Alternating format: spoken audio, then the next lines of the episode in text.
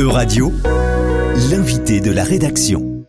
Lutter contre la désinformation, remobiliser les électeurs, en particulier les plus jeunes, sur le rôle des institutions européennes, les enjeux sont nombreux à quelques mois des élections européennes de juin 2024.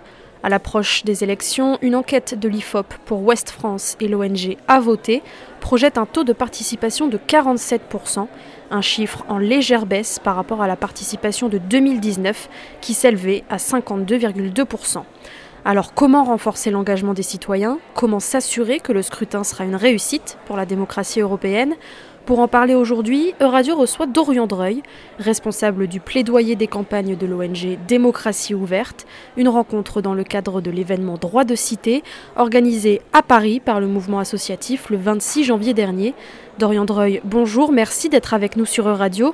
Pour commencer, en quelques mots, est-ce que vous pouvez nous expliquer ce qu'est votre ONG Démocratie ouverte? Euh, Démocratie ouverte, c'est une ONG qui existe depuis un peu plus d'une dizaine d'années et qui est euh, le collectif de l'innovation démocratique euh, en France.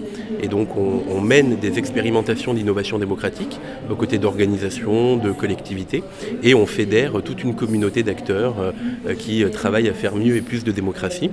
Et, notre raison d'être, bah, c'est de, de, transformer les organisations et les institutions de manière démocratique, d'œuvrer à la transformation démocratique des institutions et des organisations. On est depuis peu en 2024 et cette année va être particulièrement riche démocratiquement, ne serait-ce que parce qu'en juin prochain se tiendront les élections européennes. Et pour ce scrutin, en 2019, la participation a été assez faible en France, près de 50% d'abstention. Est-ce qu'en partant de ce constat, on peut dire que nous, Français, sommes un peu les mauvais élèves de l'exercice de la démocratie en Europe? Alors, c'est vrai que vous avez raison, 2024, c'est une année euh, importante pour la démocratie, parce que la moitié du monde va être appelé euh, à voter. Il y a plus de 68 pays dans le monde qui organisent des élections, 4 milliards d'individus qui vont être appelés euh, aux urnes, la moitié de l'humanité, c'est une première historique, et sur notre continent européen, c'est plus de 400 millions d'électeurs qui vont, voilà, pendant plusieurs jours ou une journée, devoir s'exprimer sur la démocratie en Europe et la démocratie européenne. Alors, en France, euh, il y a une particularité qu'on a euh, quand on parle d'abstention et de participation électorale, euh, c'est qu'on est un des derniers pays dans le monde à avoir un frein technique et administratif au vote. C'est-à-dire qu'on a un phénomène qu'on observe depuis une vingtaine d'années qui est la malinscription sur les listes électorales. C'est-à-dire que pour pouvoir voter, avoir le droit de vote ne suffit pas. Euh, c'est-à-dire qu'il faut euh, en plus être inscrit dans le bon bureau de vote. Et donc on est euh, depuis, quelques années, on est inscrit automatiquement dans un bureau de vote. Quand on fait sa JAPD, quand on a, quand on a 16 ans, généralement on est inscrit dans le bureau de vote où habitent ses parents. Et avec le phénomène de mobilité pour ses études ou, ou pour le travail, on se rend compte qu'il y a près de 7,8 millions de personnes qui ne sont pas inscrits dans le bon bureau de vote. Donc il y a un bureau de vote qui est loin de leur lieu de résidence principale. Et d'après la recherche en sociologie électorale, en fait, d'être mal inscrit, ça augmente par 3 le nombre de chances d'être abstentionniste. Donc il y a un enjeu pour ces élections, aussi à rappeler euh, aux jeunes particulièrement, bah, de bien vérifier leur inscription sur les listes électorales, de bien vérifier leur bureau de vote et surtout de connaître la date de vérification des listes qui est le 3 mai, soit 6 semaines avant euh, le scrutin. Cette année 2024 et tous ces rendez-vous électoraux et aussi ces élections européennes de, juin, elles ont... Euh, un enjeu pour, euh, bah, politique de définir l'avenir de l'Union européenne, mais elles ont vraiment un enjeu démocratique euh, très fort à un moment où on le voit, la tentation autocratique de, beaucoup de pays qui nous entourent est forte et où il faut aussi protéger l'idée de, démocratie telle qu'on la connaît ou telle qu'on espère la faire évoluer. Et est-ce qu'il existe alors des moyens pour faciliter justement l'exercice de ce droit de vote?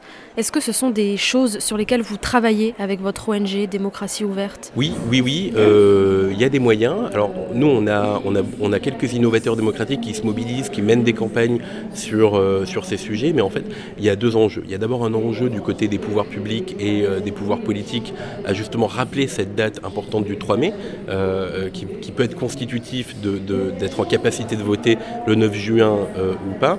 Et après, il y a aussi plein de manières de faciliter les modalités d'inscription sur les listes électorales. Et concernant spécifiquement les élections européennes et le scrutin de juin prochain, est-ce qu'il existe des freins particuliers qui ne sont pas forcément les mêmes que pour d'autres élections comme les élections présidentielles par exemple. Je pense à, l'étude du think tank Destin commun qui a montré à un an des élections que 32% des Français estimaient que l'Union européenne n'était pas une organisation démocratique. Peut-être qu'il y a en fait une méfiance vis-à-vis de l'Europe, une certaine méconnaissance même qui n'encourage pas justement les citoyens à se rendre aux urnes. Oui, et euh, alors effectivement, et quand on euh, demande notamment aux plus jeunes, c'est ce qu'a fait euh, euh, euh, un de nos innovateurs démocratiques qui s'appelle Qui a lancé une grande campagne qui s'appelait Earth Up pour justement demander aux jeunes quels étaient leurs regards sur l'Europe, leurs envies, leurs aspirations.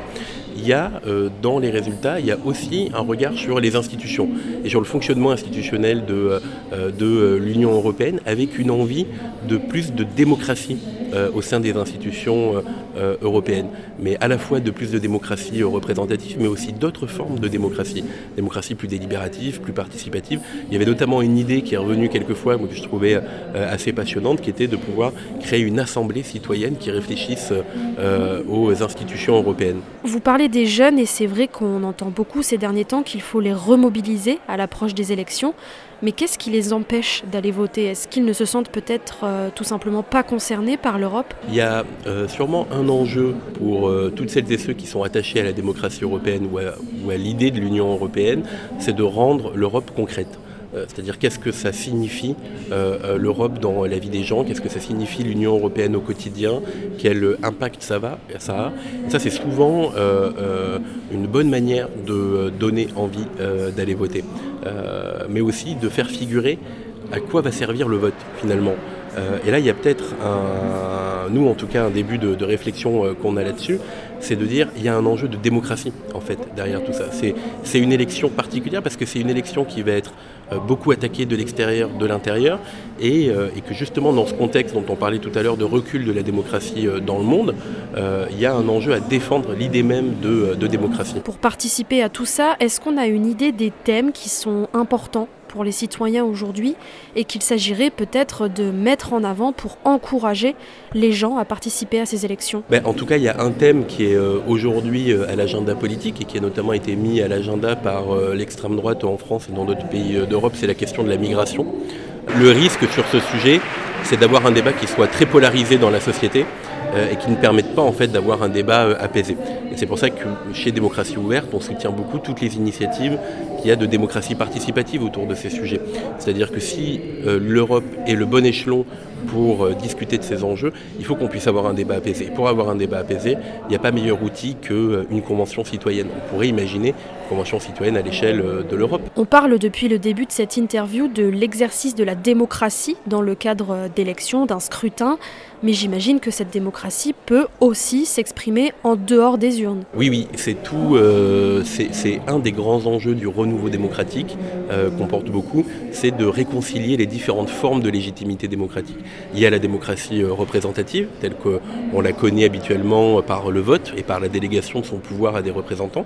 Puis il y a aussi d'autres formes de légitimité démocratique, la démocratie sociale, avec la relation avec les syndicats, les corps intermédiaires, et aussi ce qu'on appelle la démocratie ben, euh, et la participation citoyenne. Donc c'est vraiment euh, faire euh, co-construire avec les citoyennes et les citoyens. Et donc l'idée, c'est de pouvoir imaginer justement une architecture qui réconcilie ces différentes formes de légitimité démocratique et qui permet d'avoir une démocratie ben, continue, permanente, au quotidien et surtout une démocratie inclusive. Merci Dorian Dreuil, vous êtes, je le rappelle, responsable du plaidoyer des campagnes de l'ONG Démocratie ouverte. Merci d'avoir pris le temps de répondre aux questions de radio. Euradio vous a présenté l'invité de la rédaction. Retrouvez les podcasts de la rédaction dès maintenant sur euradio.fr.